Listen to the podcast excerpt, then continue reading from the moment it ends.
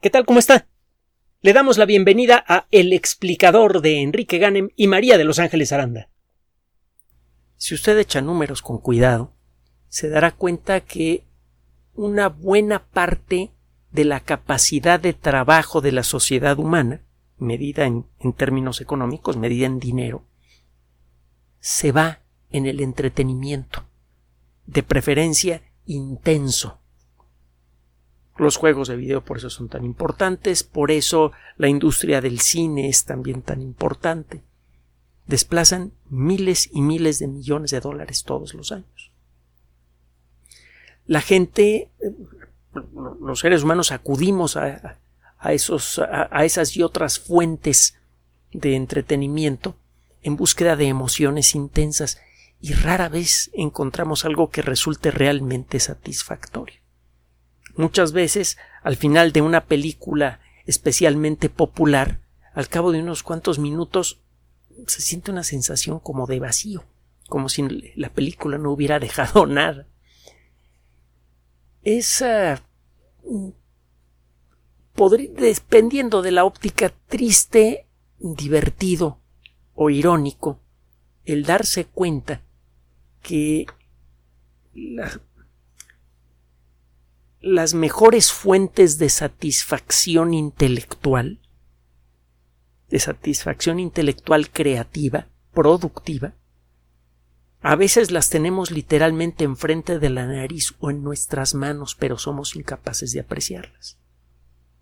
Es sólo cuando nos acercamos al ejercicio intelectual sea por el lado del arte o por el lado de la ciencia que podemos encontrar estas, estas fuentes de maravilla que tenemos, le digo, frecuentemente a nuestro alcance. Tenga usted el caso del litio.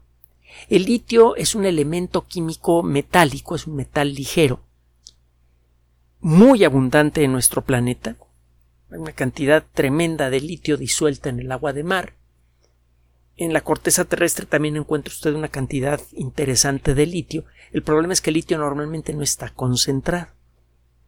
Es difícil hallar zonas en donde resulte fácil extraer cantidades importantes de litio con un esfuerzo relativamente pequeño. Por eso son tan importantes ahora los yacimientos de litio. El litio, desde luego, tiene un papel muy importante en la industria energética moderna, por las baterías recargables, por cierto, andaba escuchando por allí una serie de tonterías, por ejemplo, que eh, la electricidad que viene de origen verde es la más barata. Si lo es. El generar un kilowatt de electricidad por medio de energía eólica o fotovoltaica es muy barato. Pero por la extraña y torcida lógica del sistema económico mundial, es precisamente la aplicación de esa forma de energía barata que la electricidad se ha encarecido de manera ridícula en Europa y también en los Estados Unidos. Y si nos dejamos, nos va a pasar aquí también, ojalá y no nos dejemos. Pero bueno, regresando al tema. El litio, además de tener ese papel crucial para la electrónica moderna, aunque un papel que podría ser arrebatado por otras tecnologías de las que hablaremos en otra ocasión, tiene un papel importante también en, el mundo médico. Las personas que tienen eh, problemas depresivos fuertes y las personas que experimentan cambios extremos en su estado de ánimo, el eh, desorden bipolar, que es un problema bastante más común del que se creía, pueden encontrar alivio si con la ayuda y, la dirección cuidadosa de un médico empiezan a tomar cierto tipo de, de sustancias que incluyen átomos de litio, las sales de litio. El litio tiene un interés especial para, el, para la astronomía en general y para la cosmología en particular. El universo cada vez hay más y más evidencia de esto, la evidencia es apabullante desde la década de los 60. El universo apareció de la nada hace 13.800 millones de años, poquito más de 13.800 millones de años. A lo largo de las últimas décadas ha ocurrido un tira y afloja entre distintos grupos de expertos que basándose en distintas eh, evidencias y observaciones con equipos cada vez más eh, precisos, han, eh, se han peleado por 100 milloncitos de años. Unos dicen que 13.730, otros que 13.800, 13.820. La cosa es que el universo tiene como 13.800 millones de años. La teoría que explica cómo nació el universo llegó a nosotros por la fuerza. Fuimos obligados por la naturaleza de la lógica de la teoría general de la relatividad hace casi exactamente un siglo a aceptar que el universo tuvo un origen, algo a lo que se resistían muchos investigadores, incluyendo el mismísimo Einstein. A pesar de sus mejores esfuerzos, sus propias ecuaciones acabaron torciéndole figurativamente las manos hasta obligarlo a aceptar que el universo tuvo un origen. Fue, fue un proceso intelectualmente muy difícil. Se trata del descubrimiento más imponente desde el punto de vista mm, filosófico, desde el punto de vista humano también que ha hecho la ciencia en toda su historia. Bueno, eso y el demostrar que la vida y la conciencia son fenómenos naturales, eso también ha sido profundamente conmovedor y, de gran poder. Bueno, el caso es que una vez que la teoría general de la, relatividad hace esa exigencia matemática, muchos grupos de investigación se ponen a trabajar en las consecuencias de la relatividad, por un lado, y por otro lado se ponen a observar el cielo con aparatos cada vez más poderosos. Y consiguen encontrar evidencia indiscutible de la validez de la teoría general de la relatividad, cuando menos en lo que a la cosmología se refiere. La relatividad dice que por la naturaleza misma del espacio y del tiempo, cualquier entidad hecha de espacio-tiempo, es decir, cualquier entidad en donde puedan existir cosas, es decir, un universo, necesariamente tiene que ser dinámico, o está creciendo o se está haciendo chiquito. La teoría de la relatividad predice, entre otras cosas, la expansión del universo o, su contracción. Y dice, bueno, si el universo se está expandiendo, se deberían observar tales fenómenos, si se está contrayendo, debería observarse tal otro fenómeno. En la década de los 20, pero del siglo pasado, Edwin Powell Hubble y eh, eh, su compañero de trabajo, Milton Humason, descubren evidencia clara, sistemática, abundante de la expansión del universo. Hacen centenares de observaciones y en cada una de ellas, a pesar de que procesaron los datos de manera independiente, que observaron distintos rincones del universo con los telescopios más grandes del mundo de la época, encuentran exactamente lo mismo. Un proceso de expansión universal cuyo ritmo y características corresponden al dedillo a lo que dice la teoría general de la relatividad. Bueno, de entonces para acá se han buscado otras evidencias de la realidad del Big Bang. He dicho que una característica crucial del pensamiento científico es que cuando usted construye una idea realmente bonita, su primer instinto como creador de esta idea intelectual es agarrar un martillo, figurativamente hablando, y empezar a darle golpes. Empezar a darle de patadas, a ver si se cae. Es como quien construye una casa. Usted construye una casa y una vez que termina le empieza a dar de patadas y si no se cae significa que la casa está bien construida. Digo, no conozco a un arquitecto que haga esto, pero creo que entiende el sentido de lo que le pretendo decir. Cualquier idea en el mundo de la ciencia, si se le ve que tiene mérito, es inmediatamente criticada, explorada, se le buscan sus debilidades, es retada por otros investigadores. A ver si lo que tú dices es cierto, entonces deberíamos observar esto otro. Ahora que construyamos un mejor telescopio o un mejor acelerador de partículas o un mejor laboratorio, vamos a poner a prueba tu teoría. Las teorías científicas, si tienen algún mérito, deben sobrevivir a este proceso. Y bien podríamos aprender de esto para normar nuestras acciones personales, nuestras creencias filosóficas y religiosas y nuestro actuar, eh, actuar, social como individuos y como colectividad.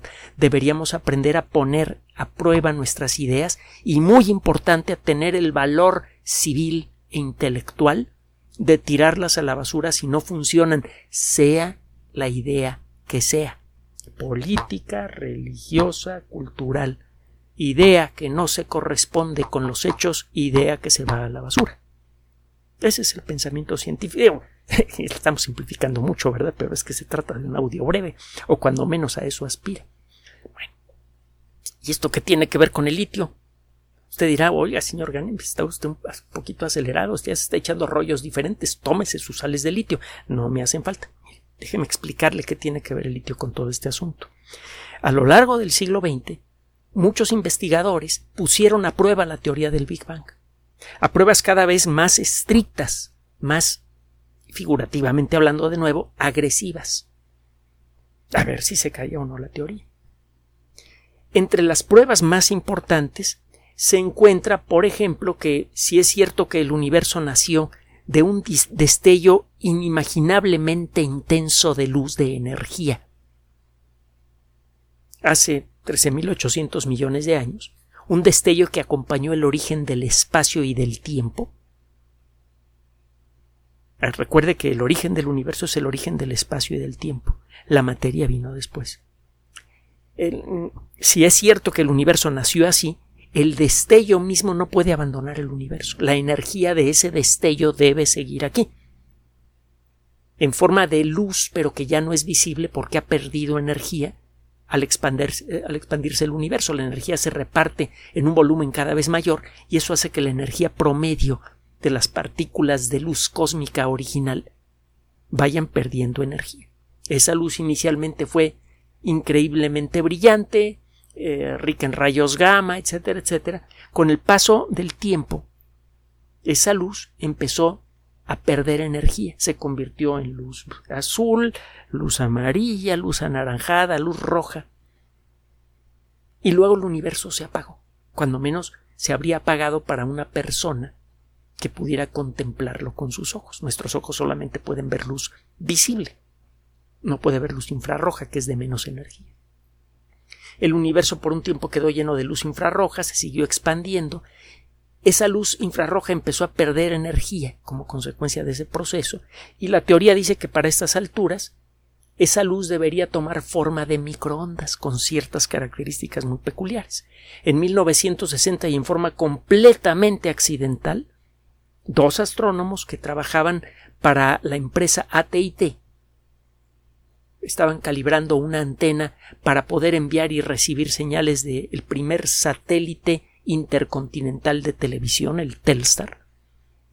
Y bueno, pues los astrónomos saben mucho de antenas sensibles, por eso los contrataron. Estos astrónomos, completamente por accidente, sin saber lo que estaban haciendo, descubrieron esa señal.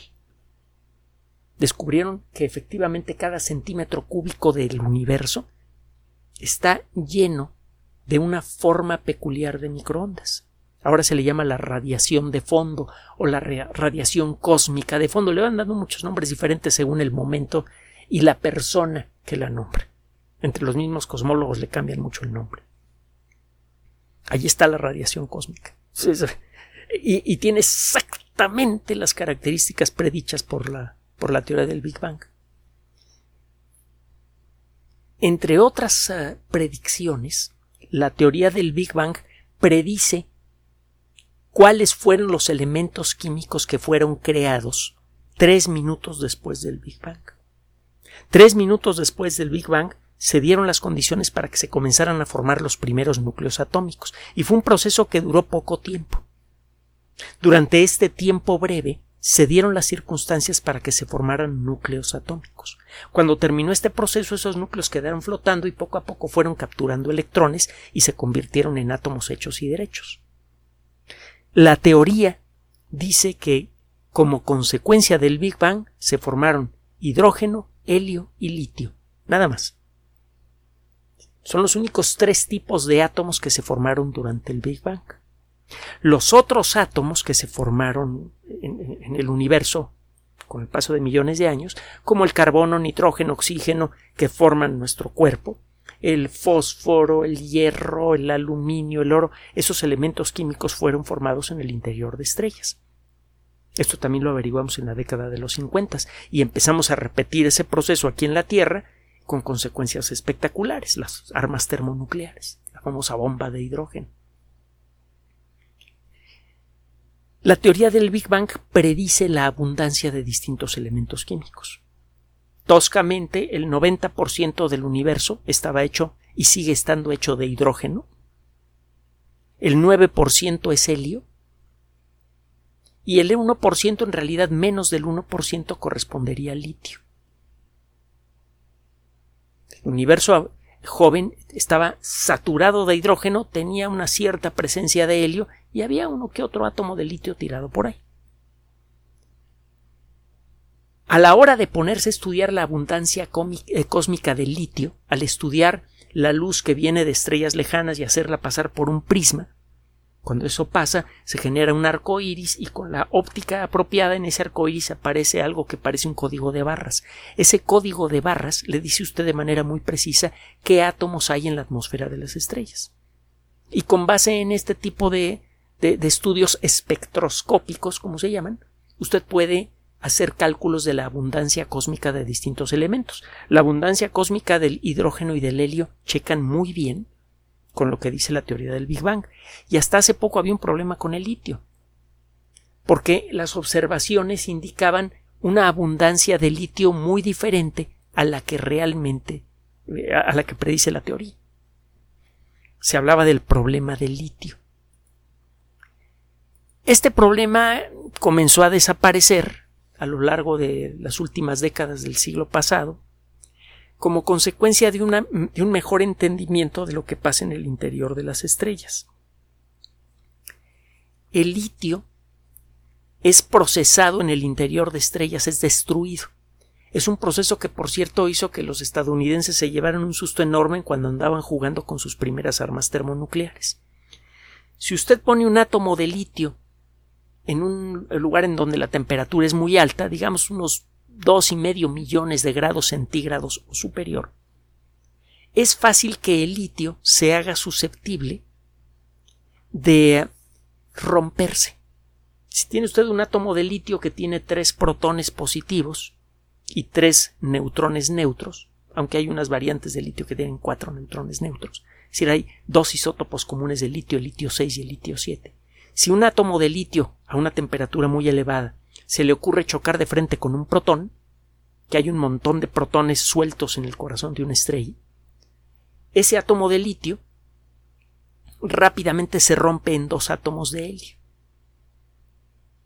Se sabe que en el interior, en el corazón de las estrellas, hay procesos que destruyen litio, y se llegó a creer que no había procesos que pudieran crear litio. Como consecuencia de esto, a la hora de ponerse a hacer cálculos, los astrónomos decían, a ver, eh, cuando nació el universo había tantos átomos de litio por cada átomo de hidrógeno. Bueno, por cada 100 átomos de hidrógeno había un átomo de litio, por inventarme un número. Ahorita estamos encontrando una cantidad mucho menor en ciertos rincones del universo. Esto puede explicarse porque el litio original ha sido consumido en el corazón de las estrellas. Solo que en algunas otras estrellas se encuentra mucho más litio del que debería existir. Hay inconsistencia en las lecturas del litio. El litio debió dispersarse por todo el universo, debería estar eh, presente de manera uniforme en todo el cosmos y todas las estrellas que se forman en el universo deberían tener el mismo porcentaje de litio resulta que no. Esto podría significar quizá que la teoría del Big Bang está mal, que el universo no nació como eh, o, no nació, o nació pero de una manera diferente a como dice la teoría del Big Bang, porque la forma en la que se dispersaron los materiales originales cuando se formó el universo no se corresponde con lo que estamos observando en las estrellas. Este problema también ya ha sido arreglado. Por ejemplo, ahora sabemos que cierto tipo de estrellas que sufren explosiones relativamente menores, pues, ¿qué le diré? Cuando explota una de estas estrellas, de, estas estrellas aumenta su luminosidad hasta que llega a ser unas 10.000 veces más luminosa que el Sol, nada más. Al cabo de un rato la estrella recupera la cordura, vuelve a brillar de manera normal y es común que tiempo después vuelva a explotar. A estas estrellas se les llama novas. Son estrellas que si usted mira en cierta región del cielo a lo mejor no ve a la estrellita cuando está tranquila, pero cuando explota la ve aparecer de la nada. Dice usted es una estrella nueva, en latín nova. Las novas, y esto lo sabemos desde hace un año, eh, producen litio. Y eso afecta los cálculos de la abundancia cósmica de litio. A la hora de tomar esto en cuenta, resulta que la abundancia cósmica total de litio sí parece corresponderse perfectamente con la teoría del Big Bang. Solo que faltan, faltaban observaciones que permitieran establecer esto de una manera más precisa.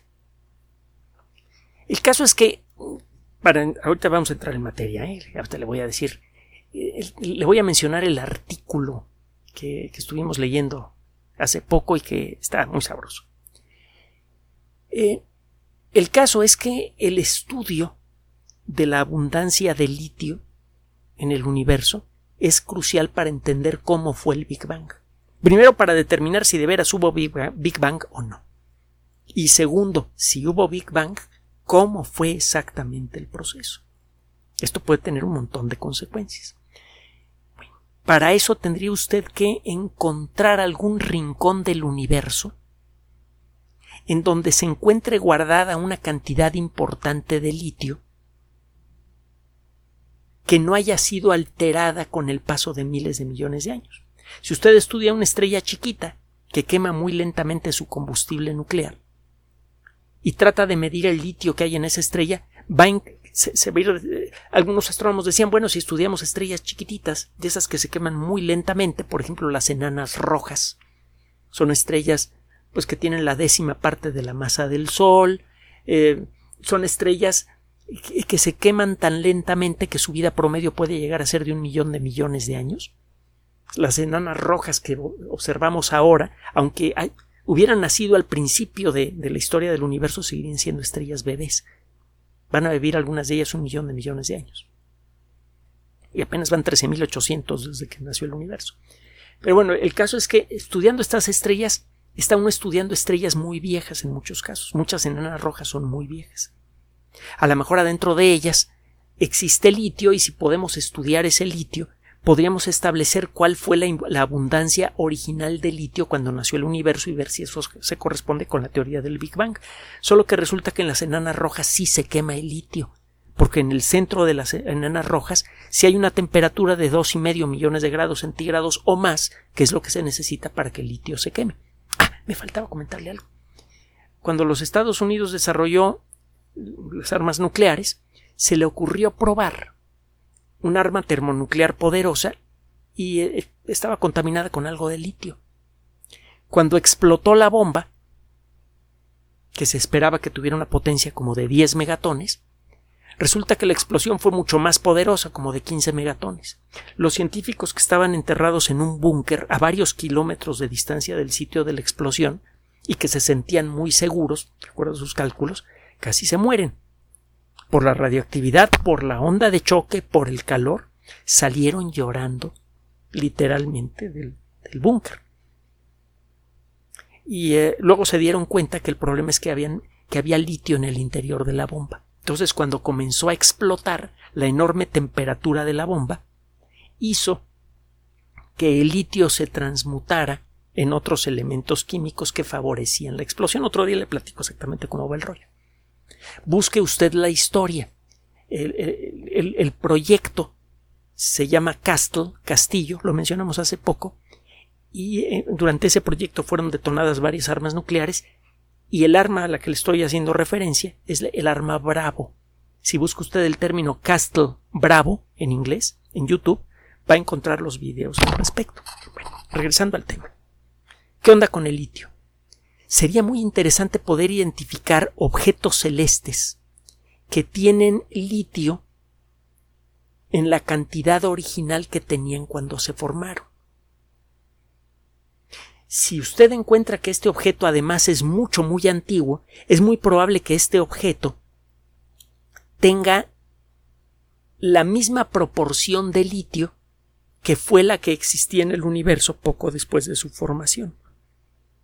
Si tiene usted suerte y pesca uno de estos objetos en donde el litio no es consumido, y este objeto se formó poco después del Big Bang, tendría usted una especie de fósil del Big Bang y podría estudiar allí la cantidad y, las distintas proporciones de los isótopos de litio que hay en su interior y ver si eso se corresponde con los cálculos de la teoría del Big Bang. De eso se trata un artículo publicado en los Monthly Notices of the Royal Astronomical Society, es decir, las eh, notificaciones mensuales de la Sociedad Astronómica Real en Inglaterra. Eh, esa organización ya tiene bastantes añitos, tiene una una eh, tradición y una presencia enorme en el mundo de la astronomía y esta revista en particular es muy apreciada en el mundo de la astronomía y de la cosmología. Este trabajo tiene desde luego mucho interés. Resulta que hay un tipo peculiar de estrellas que ya ni siquiera son realmente estrellas, se llaman enanas marrones. Se trata de objetos que son más pequeños que una enana roja. Una enana roja tiene como la décima parte de la masa del Sol. Las enanas marrones son todavía más pequeñas. La presión y otras cosas que ocurren en el centro de estas estrellas no son suficientes para iniciar el proceso de fusión nuclear. En el interior, en el corazón de estos objetos, la temperatura es inferior a los dos y medio millones de grados centígrados, bueno, 2.4 millones de grados centígrados, que es la temperatura de ignición del litio. A una temperatura menor, los núcleos de litio no se alteran. No les pasa lo que le describí hace ratito. Bueno, estos objetos, por lo tanto, no están sufriendo fenómenos que los hagan viejos, cuando menos no con rapidez. La radiación que emiten las enanas marrones es el calor residual de su formación. Cuando se forma un objeto celeste, siempre hay muchas cosas que hacen que el objeto se caliente. Cuando se forma una enana marrón es chiquitita pero muy calientita. No lo suficiente para que se queme el litio. Y se va enfriando con el paso de miles de millones de años, muy lentamente. A una hora, a 13.800 millones de años del Big Bang, la teoría dice que deberían existir muchas enanas marrones todavía medio calientitas. Como emiten algo de luz infrarroja y algo de luz visible, en principio deberían ser observables con telescopios grandes. Pues mire, resulta que un equipo de investigación, que por cierto involucra astrónomos españoles y astrónomos mexicanos, eh, le doy dos nombres, Eduardo Lorenzo Martín Guerrero de Escalante, investigador del CSIC, el CSIC, que es toscamente hablando equivalente al CONACYT, pero en España. Y por otro lado está eh, Carlos de Burgo Díaz, que trabaja en el INAHUE, el Instituto Nacional de Astrofísica, Óptica y Electrónica, aquí en México. Bueno, este equipo de investigación hizo uso del telescopio más grande del mundo, el Gran Telescopio Canarias, que se encuentra en el Observatorio de Roque de los Muchachos, este observatorio se encuentra a pocos kilómetros al sur de donde está ocurriendo la erupción en la isla de La Palma. De hecho, el observatorio, que tiene varios telescopios muy avanzados, algunos de ellos que no tienen cúpula, ya tiene problemas con las cenizas que ha emitido el volcán y los gases también. Bueno, este grupo de investigación se puso a hacer estudios con, un, eh, con este telescopio gigantesco de 10 metros 40 centímetros de diámetro que puede capturar mucha luz y que por eh, captura una cantidad de luz enorme, tiene una superficie muy grande, esa luz la concentra en un punto pequeñito y como consecuencia de esto los objetos muy tenues se alcanzan a distinguir con precisión en este telescopio. Este telescopio, más que aumentar mucho la imagen de lo que usted observa, aumenta mucho la intensidad de la luz de los objetos que usted observa. Ese es el efecto que consigue con un telescopio muy gordo, muy ancho. Bueno, pues este telescopio, el más sensible del mundo, tiene un instrumento especialmente sensible también para obtener espectros, un dispositivo que se llama Osiris. Alguna vez hablamos de, Osiris hace, algún tiempo y no en este espacio, en otros espacios cuando estaban planeando su construcción. Bueno, el caso es que Osiris permite obtener espectros muy detallados de objetos muy tenues.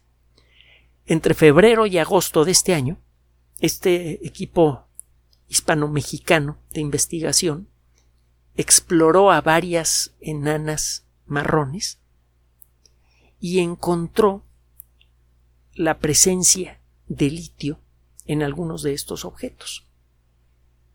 Por ejemplo, en uno que se llama RAID 1B, encontraron una eh, presencia de litio 13.000 veces mayor que la que se encuentra en la Tierra. Este objeto es relativamente joven, tiene apenas 1.100 millones de años, es más joven que el Sol. Hay otros objetos que han observado que son más antiguos. Y eh, a partir de este trabajo, de pronto se están abriendo muchas rutas de investigación muy interesantes y muy valiosas.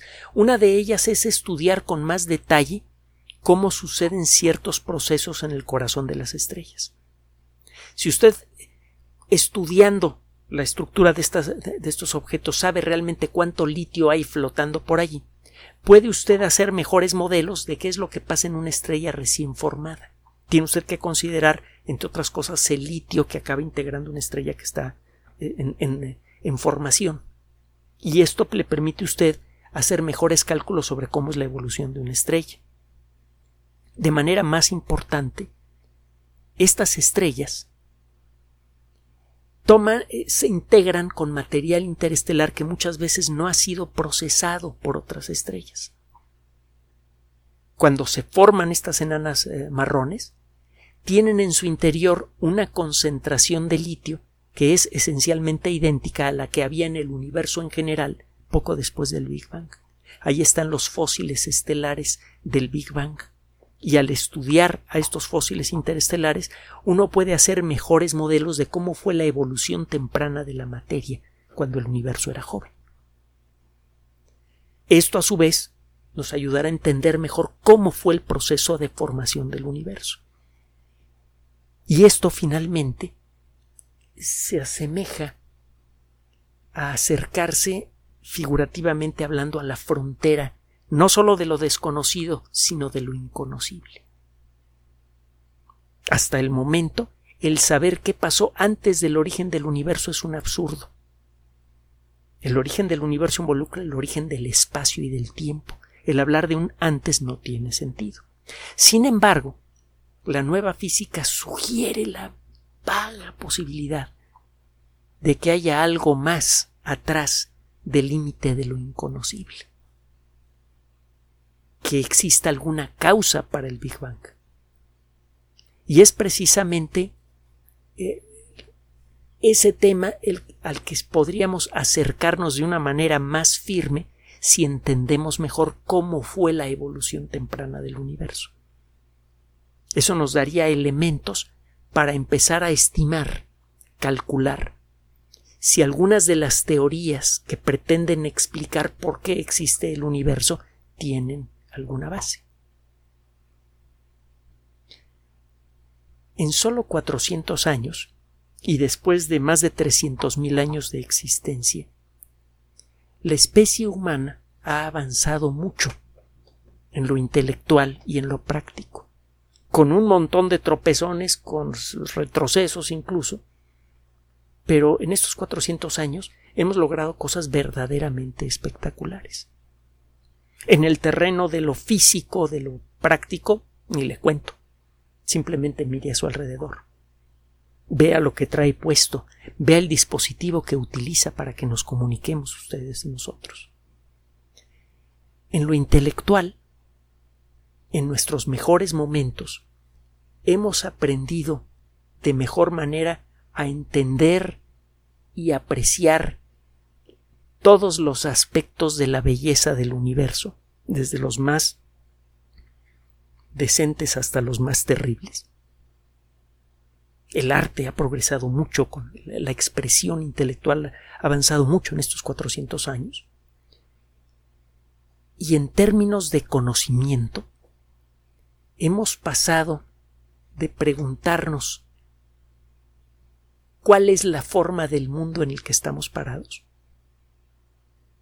Hemos pasado de hacer las preguntas más pedestres, más simples sobre nuestra propia realidad, para ahora estar interrogando de una manera cada vez más firme, más sistemática, más certera al universo, para tratar de entender por qué existe. Gracias por su atención.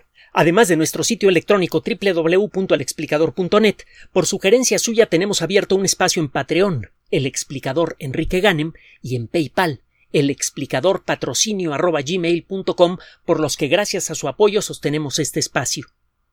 Puede usted descargar gratuitamente estos audios en formato MP3 en Spotify y en iTunes como El Explicador sitio oficial y en SoundCloud como El Explicador y con formato de video en YouTube en El Explicador sitio oficial.